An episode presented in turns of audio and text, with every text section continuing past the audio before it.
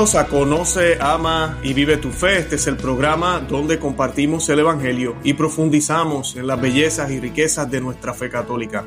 Les habla su amigo y hermano Luis Román y quisiera recordarles que no podemos amar lo que no conocemos y que solo vivimos lo que amamos. En el día de hoy me acompaña un rostro conocido, me acompaña el señor José Antonio Ureta de Tradición Familia de Propiedad en Francia.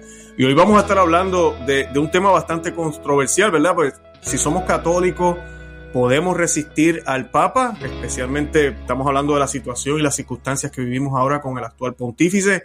Eh, ¿Se puede, no se puede? ¿En qué sentido? ¿Cómo, ¿Cómo funciona o cómo se define la obediencia al papado? Bueno, vamos a estar hablando de muchísimas cosas en el día de hoy. Pues yo antes de comenzar quiero darle la bienvenida al señor Ureta al programa. Señor Ureta, bienvenido a Conoce, Ama, Vive tu Fe.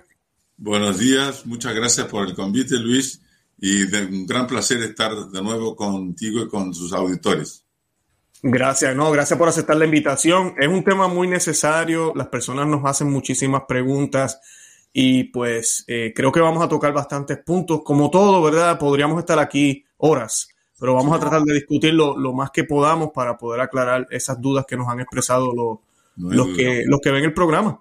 Y pues antes, adelante. Sí, lo que, lo que me parece, y, como el tema es muy delicado, me parece importante insistir desde, desde el inicio que la religión católica es la religión de la obediencia. Es la religión de la obediencia porque la, el, el, demonio se rebeló, eh, la historia comenzó con la rebelión del demonio diciendo no sirvo, no, no, no serviré. Y él incitó a nuestros primeros padres a desobedecer, ¿no? Para no respetar la, prohibición de Dios y seréis como dioses. Y en general la cultura moderna es la cultura de la desobediencia, el hombre que se cree Dios y que no obedece. La religión católica es lo contrario, la religión de la obediencia. Nuestro Señor Jesucristo nos salvó siendo obediente hasta la muerte y muerte en la cruz. Y, en, y en el en el huerto de los olivos, dijo, Padre, si es posible que sea parte de mí este cáliz, pero se haga tu voluntad y no la mía. Entonces, es una religión de la obediencia. Nuestro Señor le dijo a los apóstoles que fueran a predicar el Evangelio de todas las naciones y después le dijo, quien a vosotros oye, a mí me oye. Y quien a mí a vosotros rechaza, a mí me rechaza, y no rechaza a mí, rechaza al Padre que me envió. O sea que la desobediencia es muy grave. Eh, somos de una religión de la obediencia. Lo mismo vale para después en la vida, en la vida civil, ¿no? Contrariamente a lo que decía Rousseau, de que los hombres nacen libres e iguales, no, nosotros nacimos en una familia, en una familia que tenemos que obedecer. Después hacemos parte de comunidades que necesitan una autoridad y esa autoridad tiene que ser obedecida porque el poder de la autoridad viene de Dios, porque fue Dios el que, el que nos hizo seres sociables, ¿no? Y la, la comunidad tiene que ser dirigida por alguien. Por lo tanto, yo creo que nunca se va a poder insistir tanto como la religión católica es la religión de la obediencia, contrariamente al protestantismo, que es la religión del libre examen. ¿no? Yo interpreto la Biblia como quiero, yo pienso lo que quiero y no tengo ninguna autoridad encima de mí. Exacto, señor Lureta, gracias por eso. Ya con eso ya, ya rompimos el hielo, excelente. Eh, y es muy cierto, por eso yo le digo siempre a la gente, tenemos que eh, estar en el camino que tenemos que estar, tenemos que, vamos hoy a hablar de la resistencia, ¿verdad? De, resistir con fidelidad, porque de eso mismo se trata, tenemos que ser obedientes. Y pues para comenzar vamos a hacer un Ave María eh, para encomendarle este programa a la Santísima Virgen María, que las palabras que el Señor Lureta nos va a compartir hoy sean palabras de luz, palabras que nos den eh, esperanza y nos ayuden a, saber y a entender cómo tenemos que reaccionar como, como iglesia militante y también para que el Señor bendiga y proteja a los miles que van a estar viendo este, este programa y se van a beneficiar de todo lo que digamos aquí. Y esa, esta oración la hacemos in nomine Patris, et Filii, Spiritus Santi. Amén.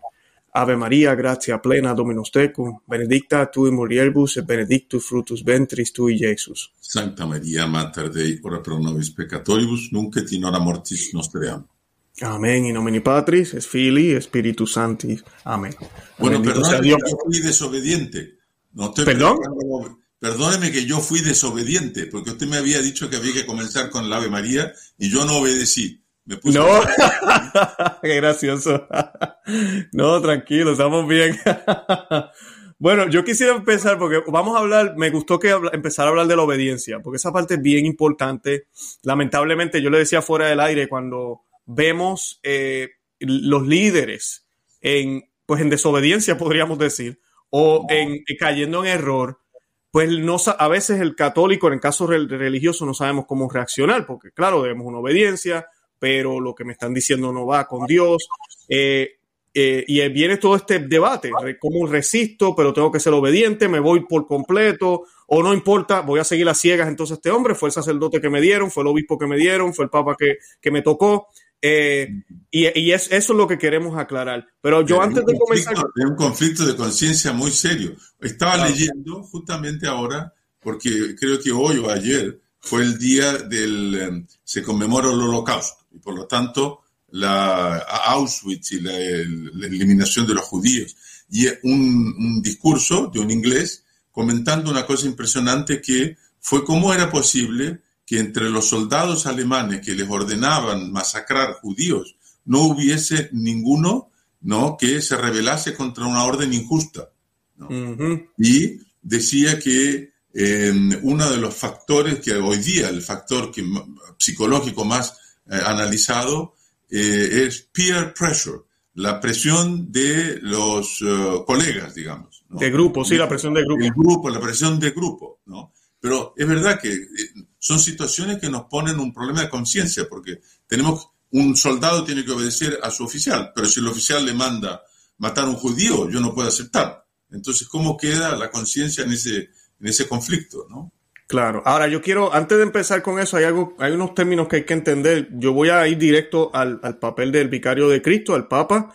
Eh, ¿Cuándo se considera que el Papa es infalible? ¿Verdad? Que no, que no, se equivoca. Sí. Bueno, cuando el Papa, eh, cuando el Papa habla ex cátedra, es decir, cuando habla desde la sede suprema de como Papa, la sede de Pedro. Y por lo tanto, eh, son cuatro condiciones, ¿no? él tiene que eh, hablar en materia de fe y moral, o sea, no, no, puede ser en matemáticas o en geografía o en inmigración. En inmigración, por ejemplo, no, es un tema puede involucrar muy colateralmente, pero en fin, en problemas de fe y moral, ¿no? Tiene que dirigirse a la Iglesia Universal, ¿no? Eh, usando de la plenitud de su poder apostólico, ¿no? O sea, habla, y para eso existen fórmulas, ¿no? Claramente que como sucesor de Pedro, con la plenitud de su poder, él va a definir. Y cuarto, tiene que manifestar explícitamente la voluntad de definir. Yo estoy definiendo una controversia, ¿no? Eh, porque los, ah, los, los apóstoles y después los obispos, sucesores de los apóstoles, ellos son testigos de la fe, pero al mismo tiempo son jueces de la fe. Y por eso, por ejemplo, se reunieron en el concilio de Jerusalén para definir el problema de si había que seguir o no las costumbres judaicas, ¿no? Eh, ellos son jueces de la fe. Entonces, cuando ejercen ese papel de jueces de la fe, ¿no? Eh, es que ellos son infalibles. Y para eso esas cuatro condiciones. Manifestar la voluntad de definir usando la plenitud del poder eh, en cuanto sucesor de los apóstoles y de Pedro, en el caso del Papa, ¿no? y dirigiéndose a la Iglesia Universal. Ahí son infalibles. La Iglesia también es infalible en otras situaciones, cuando eh, una enseñanza ¿no? Eh, ha sido eh, repetida ¿no? siempre, en todos lados y por todos. ¿no? Entonces ahí se habla del magisterio universal de la Iglesia. La iglesia siempre enseñó una cosa, ¿no? No puede ser que, después cambie. Por ejemplo, durante dos mil años la iglesia enseñó que la pena de muerte es legítima, ¿no? Basado en argumentos de, de, las escrituras, todo. Los padres de la iglesia interpretaron los, pasajes, los pasos de, la Biblia que se refieren a eso diciendo la, la pena de muerte es legítima. Bueno, el Papa Francisco ahora cambió el, el, catecismo de la Iglesia Católica diciendo de que es contrario a la dignidad humana la pena de muerte. Bueno, eso es contrario a una enseñanza que la Iglesia siempre enseñó, siempre, en todo lugar y por todos. Y por lo tanto esa enseñanza previa era infalible, él no puede cambiar. Así mismo es, así mismo es. Y, y hablando de ese tema, eh, señor Ureta, Ah, la iglesia siempre, obviamente, la autoridad, no, no queremos abuso de autoridad, la iglesia siempre habló de eso, en contra del abuso de la autoridad, pero tú no puedes decir que algo es completamente ilegítimo porque fue abusado tal vez en el pasado. Eh, y, contradiciendo lo que la iglesia siempre enseñó, porque si los gobiernos tienen toda la autoridad de cuidar a sus ciudadanos, no la autoridad, la obligación moral de. Y de restablecer la justicia en el caso también, ¿eh? porque Exacto. las penas no son solo educativas, formativas, ¿no? Eh, también son vindicativas, es decir, restablecen la justicia. ¿no? Correcto.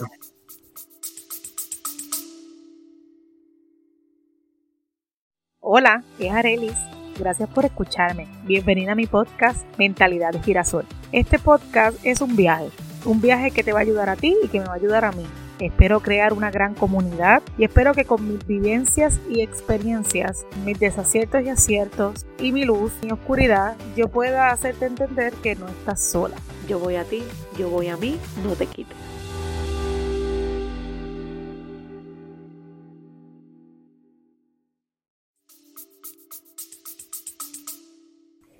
Correcto. Y le pregunto, ya que habló de sucesión, habló de, los apóstoles, eh, le quiero preguntar, ¿qué significa que el Papa es el vicario de Cristo, verdad? ¿Qué significa que es tan solo el vicario, no el sucesor de Cristo? ¿Cuál es la diferencia?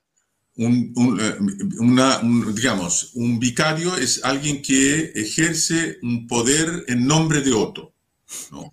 O hace una acción en nombre de otro, ¿no? Eh, por ejemplo, eh, se dice que la muerte de nuestro Señor Jesucristo en la, cruz, ¿no? Eh, nos rescató a toda la humanidad porque hizo una satisfacción vicaria, es decir, la humanidad toda pecadora tenía que pagar una deuda infinita a Dios. La humanidad no podía porque somos finitos. Por más santos que fuésemos, nunca conseguiríamos pagar una deuda infinita. Entonces Jesucristo se encarnó y como Él es Dios, ¿no? Sus méritos son infinitos. Entonces, Él satisfizo, ¿no? Dio la satisfacción necesaria en nombre nuestro. Entonces, una satisfacción vicaria, en representación de otro, ¿no? Entonces, un vicario es alguien que ah, actúa en nombre de otro. Entonces, el Papa es vicario de Cristo. El jefe de la iglesia es Jesucristo. Él es la cabeza. Y como cabeza de la iglesia es el jefe de la iglesia y el Papa es su vicario, es su representante en esta tierra. Como decía Santa Caterina de Siena, el dulce Cristo en la tierra. Y por eso que se dice, V eh, Petrus y Via Ecclesia, donde está Pedro, ahí está la iglesia, porque fue a él que le fue dado el poder de las llaves. Ahora, es un poder vicario, es decir, él, eh, él tiene que usar las llaves como Cristo las usaría. ¿no? Eh, Diferente sería si fuese sucesor de Cristo. Un sucesor puede hacer cambiar las reglas, ¿no? Eh, uno es presidente de una compañía y después lo sucede otro y puede cambiar todo, si quiere. Pero un vicario no puede, ¿no? Él tiene que atenerse a lo que nuestro Señor Jesucristo eh, predicó y enseñó, ¿no? Mis palabras no pasarán. El cielo y la tierra pasarán, pero mis palabras no pasarán. Por lo tanto, las enseñanzas de nuestro Señor Jesucristo son eternas, no pueden cambiar. Por ejemplo, ahora, en, eh, en, Alemania, esta semana, 125 empleados de la iglesia, incluyendo sacerdotes, salieron del armario y se declararon oficialmente homosexuales ¿no? o eh, eh, transgénero. Bueno, y en un manifiesto piden que la iglesia cambie la, enseñanza sobre las relaciones homosexuales, admitiendo que las relaciones homosexuales son legítimas, son buenas y que fue Dios que los hizo eh, homosexuales y por lo tanto lo que ellos hagan en cuanto a homosexuales tiene que ser legítimo y bueno. Bueno, eso no se puede cambiar porque la Biblia ¿no? dice explícitamente que eh, eh, las relaciones homosexuales son pecaminosas. San Pablo dice que eh, los, los, invertidos que practican la homosexualidad no, no, no, no, van al cielo. Eso la iglesia no lo puede cambiar. Hace parte del sexto mandamiento de la ley de Dios. Entonces, un papa que quisiese ¿no? cambiar el catecismo de la iglesia católica, también para decir que la tendencia homosexual no es eh, intrínsecamente eh, equivocada y que las relaciones homosexuales son legítimas, no, no, no puede hacerlo. Él no puede cambiar la, la, la, religión católica. Nuestro Jesucristo enseñó lo contrario. Claro, claro. Eh, eh, señor Greta, ya sé que ya habló de esto, pero quería aprovechar y volver a, reiterar esta parte porque pues en estas últimas décadas, eh, yo diría de Juan Pablo II, pero mm, lo hemos visto mayormente con, con Benedicto XVI también se vio, con, pero con Papa Francisco no sé si es la prensa, no sé si es también como él está en Twitter y todas estas cuentas, pues la, opinión del Papa, como usted mencionó ya, en cosas que no, son eh, de moral y fe. Eh, cuando él habla de inmigración o de la, qué sé yo, algún conflicto en algún lugar, eh, temas de salud, ahorita con la crisis, él sugiere unas soluciones, muchos estamos en desacuerdo con eso. Claro, ya él menciona que es acto de amor, por ahí seguimos. La cosa es que ese tipo de comentarios que la hace eh, a veces entre círculos católicos, pues hay personas que no están en, acuerdo. Y uno ve lo que tú hablabas ahorita, la presión de grupo. Empiezan otros católicos a decir, pero ¿cómo tú te atreves a contradecir al vicario de Cristo? ¿Cómo es posible? ¿Qué te pasa? Eh, y uno se queda, pero es que él está hablando del presidente tal, él está diciendo que no está de acuerdo con esto y de por sí yo sí estoy de acuerdo con lo que él está haciendo aquí por esto, esto, esto y lo otro. Eh, Nada en contra del Papa, simplemente es una opinión. Pero las personas lo toman como que ya estoy en contra del Papa, estoy excomulgado, ya no soy católico, porque estoy en desacuerdo que los países deben proteger su frontera o porque deben tener leyes migratorias. Claro, debemos ser buenos con los vecinos, pero también tenemos que proteger nuestra frontera. Entonces, eh, ¿cómo, cómo, cuál, es, ¿cuál es la posición católica en términos de esto? Bueno, lo primero hay que distinguir bien. En el Papa se puede eh, distinguir, digamos así, eh, tres casos. Uno, cuando habla como pura persona privada, como persona, en un problema eh, matemático, físico, o si la vacuna Pfizer es eficaz o no, o si tiene efectos secundarios. Ese es un problema puramente humano. Y el Papa, bueno, tiene la competencia de, si él no es médico, no es competente. ¿no? Bueno, después puede haber el magisterio ordinario, es decir, enseñanzas que no, no, no, cumplen con esas cuatro condiciones para hacer una enseñanza ex cátedra. ¿no? Eh, un documento, una carta que, él, eh, que mandó, un discurso que hizo, eh, en fin, son, hace parte del magisterio ordinario. Allí, como no está revestido de la infalibilidad, pero por otro lado, como nuestro Señor dice, el que a vosotros oye, escucha, a mí me escucha, nosotros tenemos que oírlo en principio con una, eh, eh, digamos así, o, darle un obsequio religioso a lo que él enseña. Pero eso no implica que tenemos que renunciar a nuestra razón. ¿no? Y si vemos que lo que está diciendo es contrario a lo que la iglesia siempre enseñó. Por ejemplo, cuando volvió de Filipinas y dijo que las mujeres no podían tener hijos como conejos, ¿no? Ah, eh, es, algo que es contrario a lo que la iglesia siempre enseñó, que hay que el matrimonio tiene como finalidad primera tener, procrear y educar a los hijos justamente para que nuestros países puedan tener ciudadanos y sobre todo para poblar el cielo y reemplazar los ángeles caídos. ¿no? Entonces, yo sé que eso no, no, es compatible con lo que eh, la, la, iglesia siempre enseñó. Entonces, en ese caso, yo puedo, si yo veo que hay una cosa incompatible, yo puedo retirar ¿no? ese obsequio religioso. Incluso el Código de Derecho Canónico dice que eh, los fieles tienen el derecho de poder, eh, digamos así, eh, decirle a la autoridad que están equivocados, ¿no? E inclusive tornar público su, su opinión, porque como no está revestido de infalibilidad, se puede equivocar. ¿no? Eh, si, no es infalible, es falible. Por lo tanto, se puede engañar. Y en ese caso está claramente eh, una enseñanza equivocada, está, engañada. Ahora, si habla ex cátedra, ahí uno está obligado a, seguir y a, aceptar y admitir incluso internamente Y ahí vale el principio de San Ignacio. Si lo que yo veo es negro, pero la iglesia me dice que es blanco, yo tengo que decir que es blanco. Porque la iglesia en eso, en eso no se puede engañar. Pero ahí hay que distinguir bien esas tres situaciones. ¿no? Entonces, las personas adoptan delante de declaraciones eh, eh, así hechas en, circunstancias variadas, ¿no? Sí, un avión. Eh, como si fuesen infalibles, lo que no, lo, que no es, Lo que no es. Claro, claro, no, no, claro. Ahora le, le, pregunto, ¿cómo, ¿cómo, un católico, o sea, los católicos podemos resistir a nuestros superiores? Básicamente esa es la pregunta. Y, y, y, en qué circunstancias. Yo sé que ya comenzamos a hablar de eso, pero... Se puede resistir. Eh, bueno, primero, eh, eh, ¿qué es lo que sucede? La autoridad tiene poder y representa a Dios en cuanto ejerce la, autoridad. Ahora, hay cuatro situaciones en que las órdenes de la autoridad no obligan, ¿no?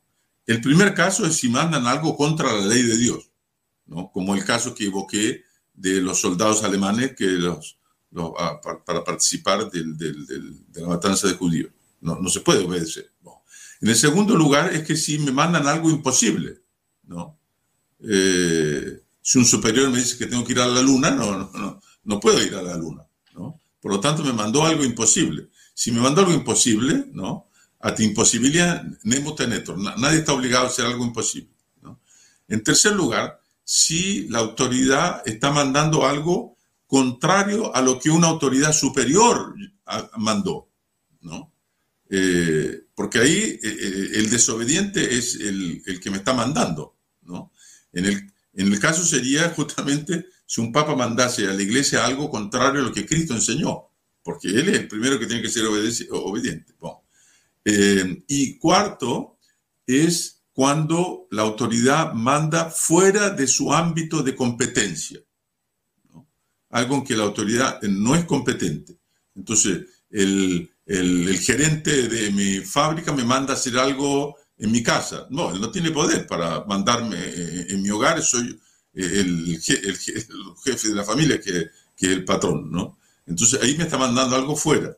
Entonces, en esos casos, la persona puede perfectamente desobedecer porque en la realidad no está desobedeciendo, ¿no? No está desobedeciendo porque quien, quien no está obedeciendo eh, la ley, el derecho, el orden universal, es la autoridad que está mandando. Entonces yo tengo el derecho de desobedecer. Ahora, si además eh, está siendo mandado algo que eh, hay, implica un grave daño ¿no? para mi país o para la iglesia, ¿no? además de la obligación de no obedecer, yo tengo la obligación de resistir porque el bien común exige que las personas ¿no? Eh, resistan a una autoridad que está damnificando gravemente el bien común del país o de, eh, de, la iglesia, sobre todo. ¿no? Ahí hay el derecho de resistir, que fue lo que hizo San Pablo, por ejemplo, cuando San Pedro comenzó a tomar actitudes equívocas en relación a los, a los judíos. no, no, en el fondo, cosas judaizantes, ¿no? Cuando llegaba a un lugar si habían eh, gentiles, entonces no se sentaba a la mesa, se estaba creando confusión entre los fieles de que las prácticas judías anteriores todavía eran válidas. Y San Pablo, ¿no? Eh, dice claramente en la, epístola a los Gálatas que él le resistió eh, en cara. Yo resistí a Cefas, no a Pedro, ¿no? Lo resistí en, en, cara. ¿Por qué? Porque él estaba equivocado y estaba haciendo un daño, ¿no? Entonces, en ese caso hay el derecho de, eh, resistir. Y otro caso es cuando eh, la autoridad eh, hace una agresión, o sea, no solo manda algo raro, sino que agrede. Y de la misma manera como si yo siendo agredido tengo el derecho de legítima defensa, ¿no? de resistir a la agresión, también tengo el derecho de resistir ¿no? a si por ejemplo, un sacerdote, evidentemente que, eh, eh, no sé si en el código actual está, pero en el código antiguo, golpear a un sacerdote era excomunión. ¿no? Mm, eh, yo creo que sí si, el sacerdote me ataca, yo tengo el derecho de defenderme. ¿no? claro. ¿no? Bueno, lo mismo vale para la iglesia.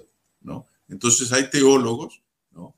del pasado, ya en el siglo XVI, que, que, dicen, eh, que dicen eso. Si el Papa hace, una verdadera agresión a, la iglesia y a los fieles, los fieles tienen no solo el derecho de desobedecer, más tienen el derecho de resistir, ¿no? E impedir que él destruya la iglesia. Claro, eh, eh, señor Ureta, dijo algo que, y sé que no están las preguntas que les le envié, pero dijo algo que creo que es importante recalcar, que esta resistencia nace del amor que le tenemos a quien estamos resistiendo y al, y al, y al, y al amor en, en, sí, que es Dios. Creo que, es bien importante. Exactamente, es una forma de amor de Dios. Cuando obedecemos es un acto de amor, un acto de fe, primero, porque estamos obedeciendo a quien nos mandó algo, ¿no? porque en definitiva Dios hizo una jerarquía en la sociedad y quiso que hubiese unos que mandasen y otros que obedeciesen, entonces estamos obedeciendo a Dios. Y además lo hacemos por amor a, la persona que nos mandó, porque si nosotros con nuestra pasividad no eh, somos cómplices de lo que nos mandó, la persona va a continuar en el mal y va a continuar a mandar algo que está equivocado. Entonces, la, nace de, una, de, un amor. Y por eso que el primer acto, ¿no? Eh, cuando una, una, una, autoridad hace algo equivocado, es una corrección filial o fraterna en el caso de un obispo en relación al Papa, que es un obispo también. ¿no? En, nuestro caso de laicos es una corrección filial. ¿no? Entonces, por ejemplo, cuando Amoris Leticia permitió el, em, la comunión ah, para los divorciados recasados, y con eso contrariando tres sacramentos, ¿no? Eh, el, el, sacramento del matrimonio, primero, que las relaciones adúlteras son pecaminosas, ¿no? O sea, la persona está objetivamente en pecado mortal.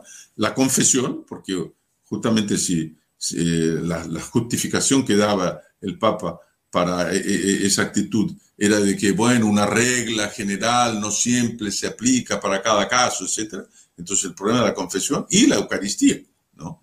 Entonces, en ese caso, evidentemente que había que... Entonces, un grupo de intelectuales, eh, yo fui uno de los que, de los que firmé, me, pidieron y lo firmé, ¿no? Publicó una corrección filialis, ¿no? Una corrección filial al Papa, indicándole todos los errores que había en eh, Amoris Leticia. ¿no? Eh, esa es una forma, ¿no? Claro. es el comienzo, digamos así, de la resistencia. Y entonces el, San Pablo dice que si alguien enseña un error en la comunidad, primero hay que ¿no? corregirlo en privado. Si en privado la, no, no, no, no, la, corrección no, no, no, es eficaz, entonces hay que corregirlo públicamente porque públicamente fue ¿no? el, el error. ¿no? Eh, entonces, de ahí después, si no acepta la corrección, bueno, hay que comenzar a oponerse claramente a la, a la medida equivocada ¿no? Y, y, desobedecer. Claro, claro.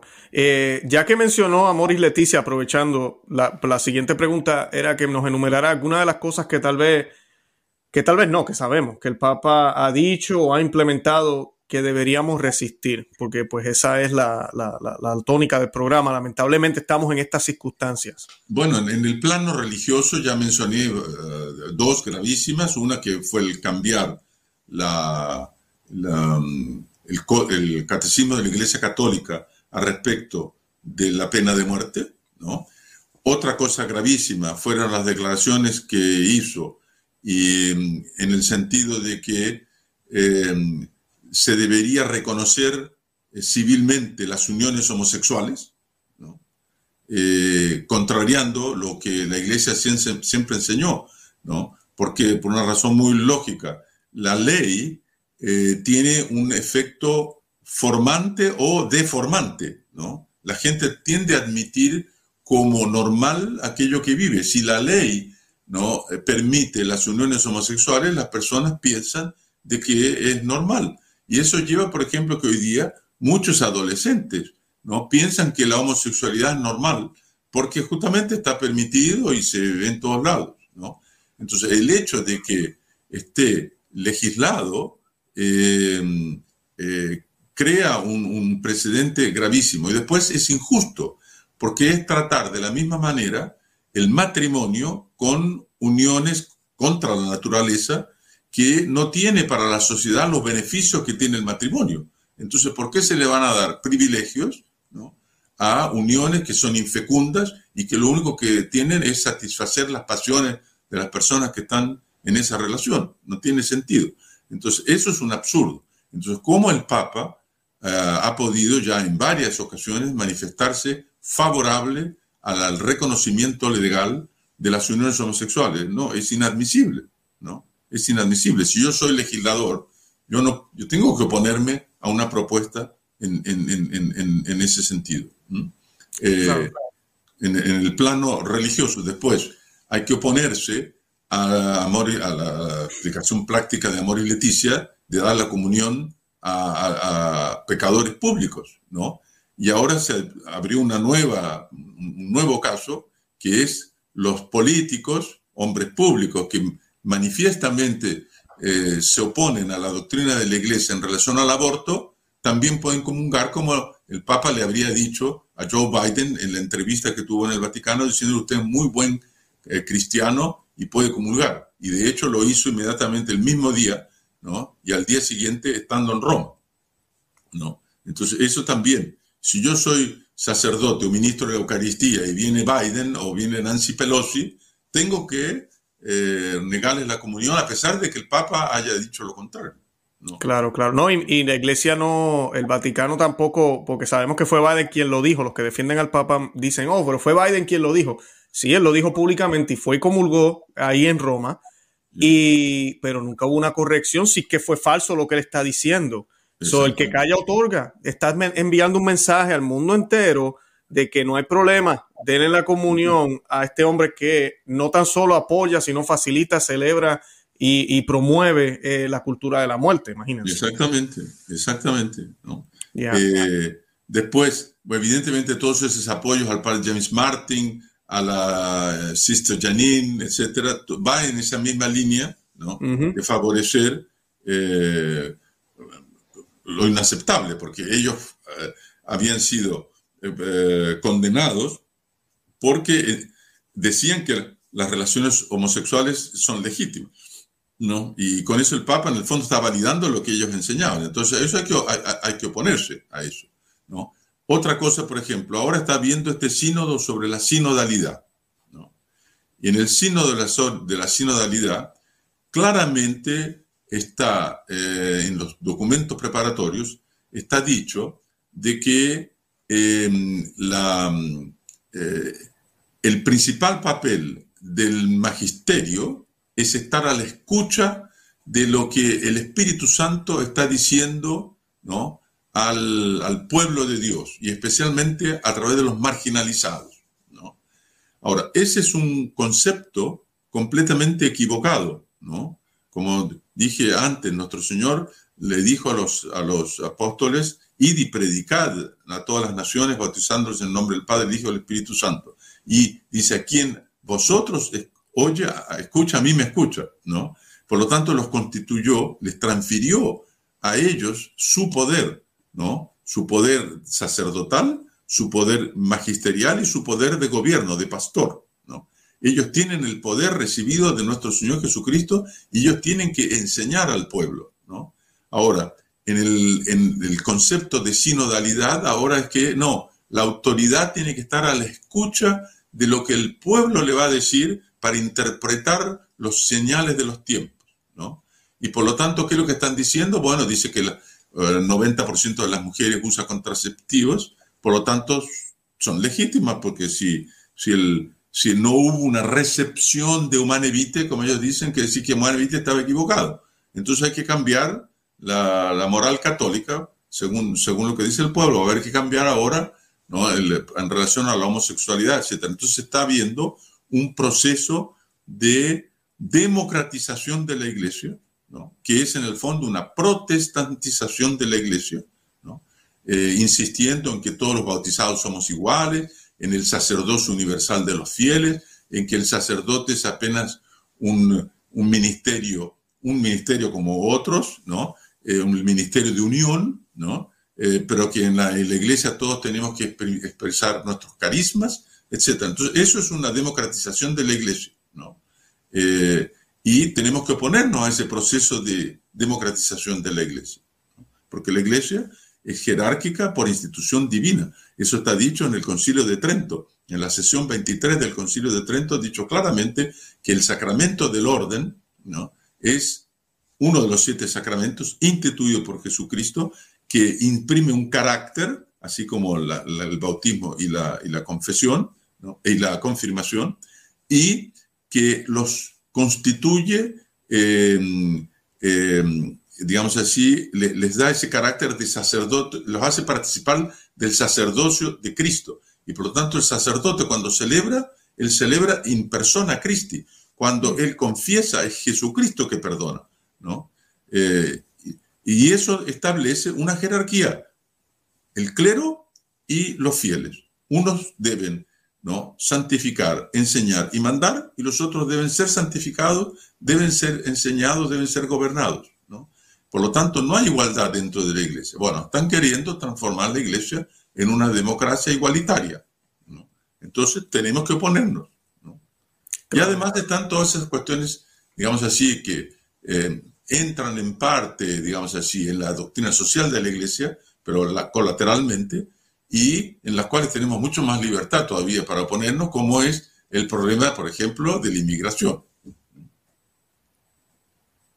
Sí, señorita, también una de, de, las cosas que a mí me ha impactado de este pontificado también es lo que se firmó con el Abu Dhabi en ah, los estados. Eh, muy, bien recordado, muy bien recordado, porque ahí está socavando la, la base fundamental de, de nuestra fe, que es que nuestro Señor Jesucristo ¿no? Eh, es el único Salvador, es el único nombre por el cual las personas serán salvadas. Si ahora Buda y Mahoma valen lo mismo, ¿no? entonces ¿para qué que somos católicos? ¿no? Y en ese sentido, lo que dice el Papa de que el proselitismo ¿no? es una tontería, ¿no? es gravísimo, porque lo que está diciendo no es un proselitismo, digamos así, eh, que es convencer a alguien con subterfugio, sino la evangelización. Lo que está hablando es simplemente de la evangelización, predicar el evangelio. Eso me recuerda un, dicho de un líder de la acción católica aquí en Francia en los años 60, cuando la juventud de la acción católica desfilaba junto con el Partido Comunista en las manifestaciones. El líder de la acción católica dijo, sí, nosotros pasamos de la conquista a la evangelización eh, de la evangelización al testimonio, ¿no? del testimonio a la presencia y de la presencia a la escucha. Entonces ahora la iglesia en lugar de predicar se dedica a escuchar lo que, lo que tiene que decir Black Lives Matter, lo que tiene que decir el lobby eh, LGBT, ¿no? Eh, etcétera, etcétera, ¿no? Y, y, y, la otra cosa es, en el fondo, no solo estar a la escucha, es echarse por tierra y eh, acostarse, porque como son responsables por los casos de abuso sexual, entonces son los, los grandes ¿no? Eh, criminales ¿no? que tienen que pedir perdón por todo. No, no. Nosotros tenemos que predicar el Evangelio. Claro, claro, no, eh, todo eso contradice ya la orden del Señor, ¿verdad? De Cristo, de ir a evangelizar a todos, ¿verdad? Que para que sean mis discípulos. Eh, quería hacerle la pregunta que siempre sale a, colación en, círculos eh, católicos. ¿Nos podría hablar un poquito de, Roberto Belarmino y su tesis sobre las razones donde un papa podría dejar de ser papa por, eh, por la razón que sea, especialmente por enseñanzas erróneas o herejías? Bueno, ese es un problema delicado, que es el evidentemente que para poder tener poder en la iglesia hay que ser católico. Bueno, es lo primero, porque si ni siquiera es miembro de la iglesia, ¿cómo puede mandar dentro de la iglesia? Entonces, en principio, la herejía es incompatible con la jurisdicción, con tener un poder, ¿no? Em, entonces, no se podría escoger a un papa que manifiestamente es hereje, porque si es hereje, está excomulgado, no es católico, no puede ser elegido, nunca habría sido papa. Ahora, el problema se pone, ¿qué sucede si un papa, que ya fue elegido, que es papa, y queda manifiestamente un hereje? Eh, un hereje está excomulgado, eso está incluso en el Código de Derecho Canónico actual. Eh, una de las razones para eh, perder la, condición de católico es ser hereje, una persona que apostata o, públicamente o una persona que es hereje, o sea que niega algún dogma de la Iglesia Católica, es un hereje. Entonces, ¿qué sucede si un papa enseña una herejía? por, de un lado está eso, que si él es hereje, no es católico. Pero de otro lado, ¿qué sucede? La iglesia es una sociedad visible y una sociedad visible necesita una autoridad visible, reconocida por todos. Entonces, eh, eh, de alguna manera, ¿no? en cuanto la situación no es clara, Jesucristo suple ¿no? la jurisdicción que le falta ¿no? a, un, a, un, papa hereje. Ahora, ahí hay, digamos así, tres escuelas en relación a lo que, sucedería. Eh, Monseñor Schneider, ¿no? Monseñor Atanasio Schneider, sustenta que eh, un papa, aunque sea hereje, es, papa, si es reconocido como tal por toda la iglesia, es papa, y eh, hay que aguantarlo hasta que se muera. ¿no? Jesucristo es el que tiene que resolver el problema. Em, otros dicen, hay dos escuelas distintas, ¿no? eh, respecto de cómo se debe proceder. Los jesuitas, ¿no? Eh, sobre todo motivados por el principio de que el Papa tiene el poder supremo y porque tiene el poder supremo no puede ser juzgado por nadie, ¿no? A, prima sede, no eh, nemo. La, la sede prima, la sede de Pedro, no puede ser juzgada por nadie, ¿no? Eso eh, es un principio que viene ya desde el siglo VII, más o menos, en la iglesia, ¿no? Eh, porque si no, el Papa sería juzgado por, por los obispos, por los concilios, o incluso sería juzgado por eh, autoridades temporales. Entonces no, tendría ese poder supremo. El Papa no puede ser juzgado. Bueno, si no puede ser juzgado, pero al mismo tiempo, si él es públicamente hereje, ¿cómo queda? Entonces los jesuitas, y entre ellos San Roberto Belarmino, Dice no, cuando la herejía se torna pública y notoria, ¿no? o sea que todos los católicos, hasta el último católico se da cuenta que el Papa es hereje, él, pierde el pontificado, es decir, Jesucristo corta el lazo que liga al Papa con San Pedro. Eso es la escuela de los jesuitas. Los dominicanos eh, piensan de manera diferente. Ellos dicen que eso no puede ser dejado a un criterio privado de la conciencia de los fieles o de los teólogos o de, en fin, de un obispo o de otro, ¿no? La iglesia tiene que pronunciarse de alguna manera. Ahora, ¿cómo se puede pronunciar la iglesia si el papa no puede ser juzgado? A ellos hacen una, una distinción válida, es decir, nosotros tenemos, nuestro Señor dice que dice que hay que juzgar al árbol por su fruto, ¿no? Y San Pablo dice que las personas eh, que es necesario juzgar para eh, un, obispo, por ejemplo, eh, tiene que juzgar, ¿no? Para em, saber si la, persona está enseñando algo verdadero o equivocado, ¿no? Y si es algo equivocado, hay que, hay que hacer una corrección, ¿no? entonces, una cosa es juzgar al Papa, eso no se puede, otra cosa es juzgar lo que el Papa ha dicho, ¿no? las opiniones que el Papa ha emitido. Eso no solo es lícito, sino que es obligatorio. ¿no? Nosotros tenemos que juzgar lo que está diciendo para ver si contradice o no contradice lo que la Iglesia siempre enseñó. ¿no? Entonces, los dominicanos, sobre todo el Cayetano, que fue quien se enfrentó con Lutero, ¿no? Eh, y un discípulo de él, eh, eh, de San Tomás, Hugo de San Tomás, no, tiene otro nombre, pero en fin, es un discípulo del que desarrolló más, dicen, bueno, hay que juzgar lo que el Papa ha dicho. Si lo que el Papa ha dicho contradice lo que la, iglesia enseña, ¿no? Entonces, los, ah, los obispos tendrían que hacerle una corrección fraterna, primero privada, después pública.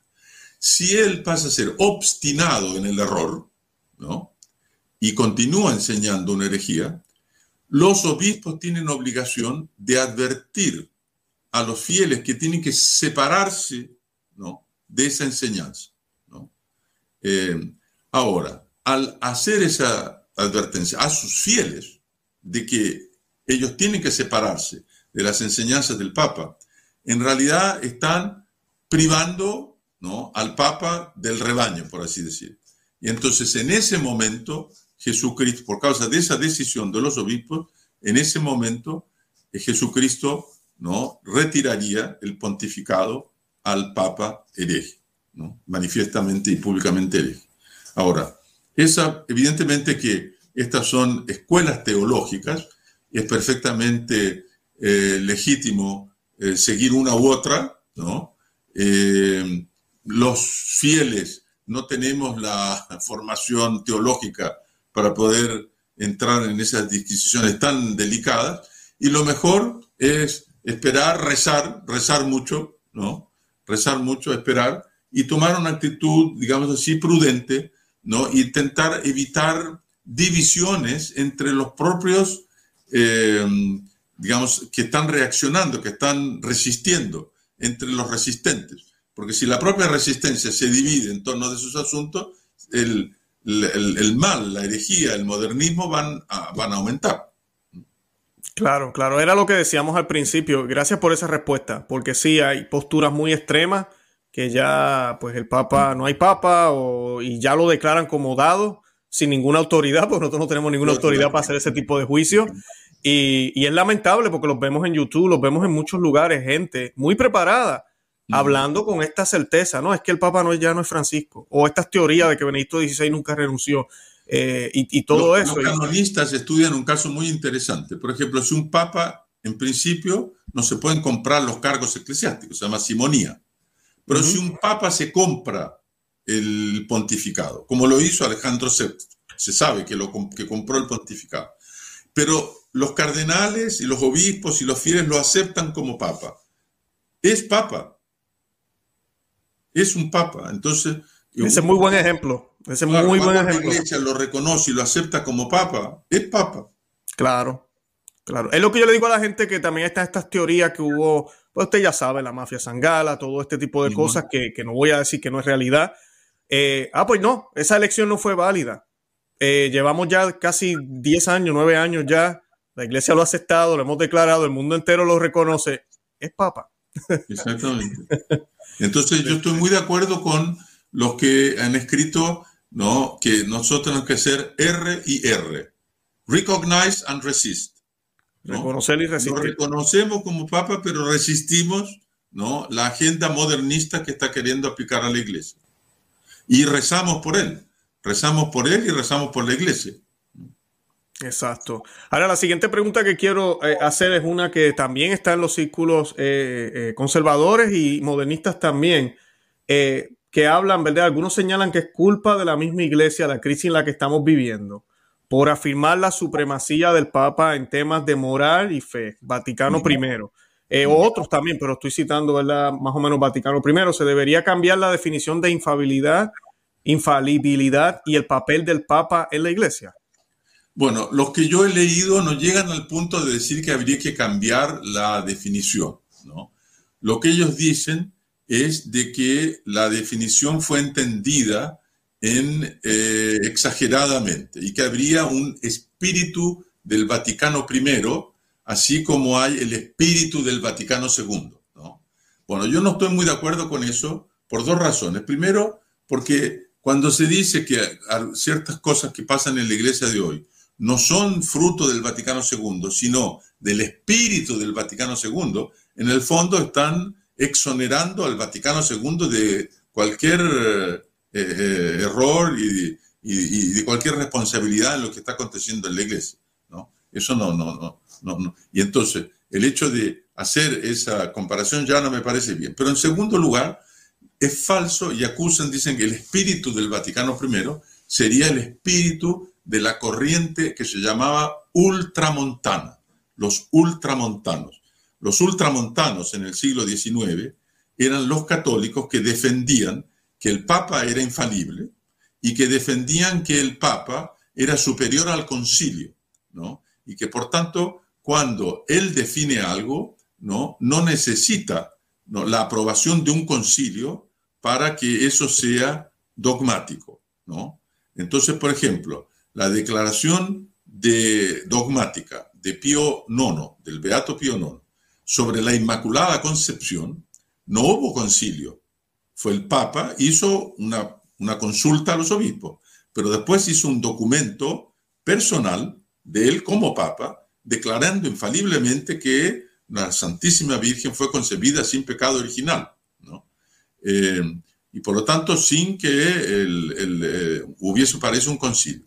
Bueno, eso los conciliaristas que se llamaban y los galicanos, que así como existen los anglicanos, existían los galicanos, que eran los de la Iglesia de Francia, ¿no? que querían em, hacer valer los derechos de la Iglesia de Francia y no querían que los decretos del Papa fuesen válidos en Francia sin la aprobación de ellos. Bueno, entonces los ultramontanos eran contrarios a esos conciliaristas y galicanos y eran contrarios a los liberales que eran enemigos de la infalibilidad del Papa y defendían el poder del Papa. ¿Por qué ultramontanos? Ultramontes, del otro lado de las montañas. Como ellos eran la mayoría franceses, defendían el poder del Papa del otro lado de las montañas, ultramontas. ¿no? Entonces los grandes defensores de la infalibilidad pontificia eran los ultramontanos, que tuvieron razón en el Concilio Vaticano I. En el mundo inglés, el gran representante de la corriente ultramontana era el cardenal Manning, que fue ah, arzobispo de Westminster. Y el cardenal Manning fue un gran ultramontano, en cuanto que el cardenal Newman, él era, reconocía la infalibilidad pontificia, pero consideraba inoportuno declararlo, ¿no? Eh, y eh, eh, valorizaba más la conciencia individual, por así decir. Bueno, es un gran debate actualmente ¿no? en, en, en, los medios católicos. Entonces, lo que en realidad los ultramontanos no exageraron el, la, digamos así, la, amplitud de la infalibilidad. Ellos defendieron un infalibilismo moderado, que es decir, que el Papa es infalible ex cátedra, por lo tanto, cuando se cumplen esas cuatro condiciones de las que hablamos al comienzo, y que en el resto no es infalible. Ahora, sucedió después que los liberales que se habían opuesto a la declaración del dogma de, la infalibilidad, quisieron imponerle a los católicos en materia política, soluciones que el Papa había adoptado y con las cuales los católicos conservadores eran contrarios. Y el primero a hacerlo fue León XIII, que quiso imponerle a los católicos franceses, que eran en su mayoría monarquistas, que se unieran a la república, que era una república masónica. ¿no? Y entonces, invocando la autoridad del Papa, diciendo, yo soy el Papa, yo sé cuáles son los intereses de la Iglesia, e inclusive cuáles son los intereses de la Iglesia en Francia, y por lo tanto ustedes tienen que obedecerme y unirse a la República. Bueno, ahí los, los ultramontanos se opusieron. Dijeron, no, esa es una materia diplomática y política, no es de fe y moral, y nosotros continuamos a ser monarquistas y continuamos a oponernos a un gobierno masónico, ¿no? Eh, y mm. así los, lo, lo, que sucede siempre con los, las autoridades liberales es que ellos son, defienden la libertad cuando es la libertad para el mal, pero después, ¿no? usan de toda la autoridad de manera dictatorial para imponer el mal, ¿no? Entonces, por ejemplo, los enciclopedistas del siglo XVIII hablaban contra las Bastillas, pero después cuando se tomaron el poder impusieron el terror y la ley de los sospechosos. Bastaba ser sospechoso, que era más o menos como hoy día el cancel culture, ¿no? Eh, basta ser sospechoso, uno es blanco, ya es necesariamente eh, malo, ¿no? Sí, cancelado. Y ahí ellos van, imponen y es una dictadura, ¿no? Increíble, ¿no? Increíble. Oiga, gracias por esa respuesta. Ahora le, le, le, le pregunto, ¿Qué consejo? Yo sé que ya hablamos un poquito de esto, pero los que nos están viendo, siempre me gusta que, sepamos qué hacer. ¿Qué nos, qué nos aconseja a los católicos? Eh, yo siempre le digo a la gente que tenemos que orar por el Papa Francisco muchísimo. No ha habido un solo, no ha habido, el Papa que yo más he orado en mi vida ha sido este. Eh, tal vez por la edad también que tengo, pero ha sido el Papa que más he estado orando por él. Y sabemos que todavía le quedan muchísimos años, debemos orar por su salud. Eh, esto, esto va para largo. ¿Qué les aconseja a los católicos que nos están viendo? ¿Qué deben hacer? Bueno, lo primero, eh, keep calm, ¿no? And carry on. O sea, lo primero es calmarse, ¿no? Eh, saber que esta, la iglesia eh, es hecha de santos y pecadores, ¿no? Pero que tiene la promesa divina de que las puertas del infierno no prevalecerán contra ella. Y en el último verso del Evangelio de San Mateo, nuestro Señor cuando les dice, ah, van y prediquen a todos los pueblos, etcétera, después dice, yo estaré con vosotros hasta el fin de los tiempos. Entonces nuestro Señor Jesucristo jamás va a abandonar la iglesia. Por lo tanto, la iglesia es un barco que ese sí que realmente no puede ser hundido, ¿no? Contrariamente al Titanic, ¿no? Eh, la iglesia no puede ser uh, hundida. Y por lo tanto, en ese sentido, permanecer eh, tranquilos, ¿no? Y tener mucha fe. Y por lo tanto, profundizar la fe. Profundizar la, la fe cada vez que aparece uno de estos temas controvertidos. Ir a ver qué es lo que enseña la Iglesia, ¿no? Y para eso tomar libros de antes del Concilio Vaticano II. Porque infelizmente, después del concilio, por causa de la influencia del modernismo en los seminarios, en las en las editoriales y en todo, comenzaron a usar un, lenguaje muy ambiguo, ¿no? Entonces es mejor tomar los libros anteriores en que los lenguajes, claro, ¿no? Que sus palabras sean sí, sí, no, no. Los libros antiguos, eso es así, ¿no? Entonces ir a buscar los catecismos antiguos, los libros antiguos a respecto de todos estos temas y ver qué es lo que la iglesia enseñó siempre, ¿no? Y profundizar la fe, porque estamos como en un vendaval y solo van a resistir los árboles que tienen raíces muy profundas y que al mismo tiempo son flexibles, ¿no?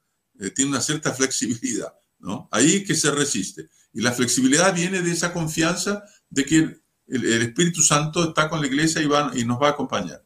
Y después, eh, tener, eh, hacer confianza al sensus fidei, ¿no? Sensus fidei fidelium, al sentido de la fe de los fieles.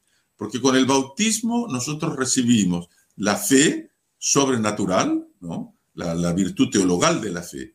Y esa, con la virtud recibimos un don del Espíritu Santo, el don de fe. Y ese don de fe nos da una sensibilidad para decir que, bueno, cuando el Papa no dice que hay que aceptar las uniones homosexuales, no, eso no puede ser. Hay algo que me dice que no, no puede ser, ¿no? Que se le puede dar la comunión a los divorciados, no, no puede ser. Y entonces confiar en nuestro propio sentido de la fe, ¿no? Eh, y, entonces tener el coraje de decir, no, en eso el Papa o el obispo o el cura, ¿no? Se equivocó y yo sigo lo que la iglesia siempre enseñó, ¿no? Y con eso tomar una posición muy calma y muy firme. Y sobre todo muy espiritual y sobrenatural y por lo tanto aumentar mucho la, la, oración, ¿no? Rezar, ¿no? Eh, rezar y hacer penitencia como la, la, Virgen pidió en Fátima, porque nosotros tenemos que expiar por los otros, ¿no? Eh, y en atención a los buenos, Dios puede entonces eh, cambiar las cosas. Excelente, señor Ureta, gracias, de verdad, gracias por el tiempo, por, lo que nos acaba de compartir. Eh, yo invito a la audiencia y, es exactamente lo que tratamos aquí en el canal de hacer. Salen estas noticias, las cubrimos y siempre vamos. La gente, los que me siguen saben que eso es lo que hacemos aquí en Conoce a Vive tu Fe. Busca, ¿Qué dijo la iglesia? ¿Qué dice el catecismo? ¿Qué dice la ley canónica? ¿Qué dijo los santos, el magisterio? Buscamos eh, fuentes de la iglesia, porque la iglesia es una por dos mil años y su enseñanza no va a cambiar. Y pues eh, es, eso es lo que debemos hacer y mantenernos con calma. No hay razón para insultar, no hay razón para negar la autoridad, para nada. Simplemente seguir firme, resistir y no dejar que nos licúen la fe para que esa fe siga siendo pasada a otras generaciones. Eh, señor Lureta, de verdad que yo me despido, le doy las gracias una vez más. Voy a estar orando mucho por la TFP, Tradición, Familia y Propiedad en Francia. Sé que las cosas allá están también medios locas. Bien difícil. Y pues, y nada, de verdad que lo, lo, lo amamos en el amor de Cristo. Eh, ¿Algo más que quiera añadir? No, simplemente agradecer mucho el, el convite y la invitación para, para, para participar y decirle a los auditores que justamente una de las cosas para formar la fe es seguir su canal, ¿no? y, y, por lo tanto eh, suscribirse, registrarse ¿no? y escuchar todos los, los, los, los videos que produce. No, bendito, gracias, gracias, que el Señor lo bendiga. Bueno, con eso nos despedimos. Santa María, ora pro nobis, que Dios me los bendiga a todos. Bye bye.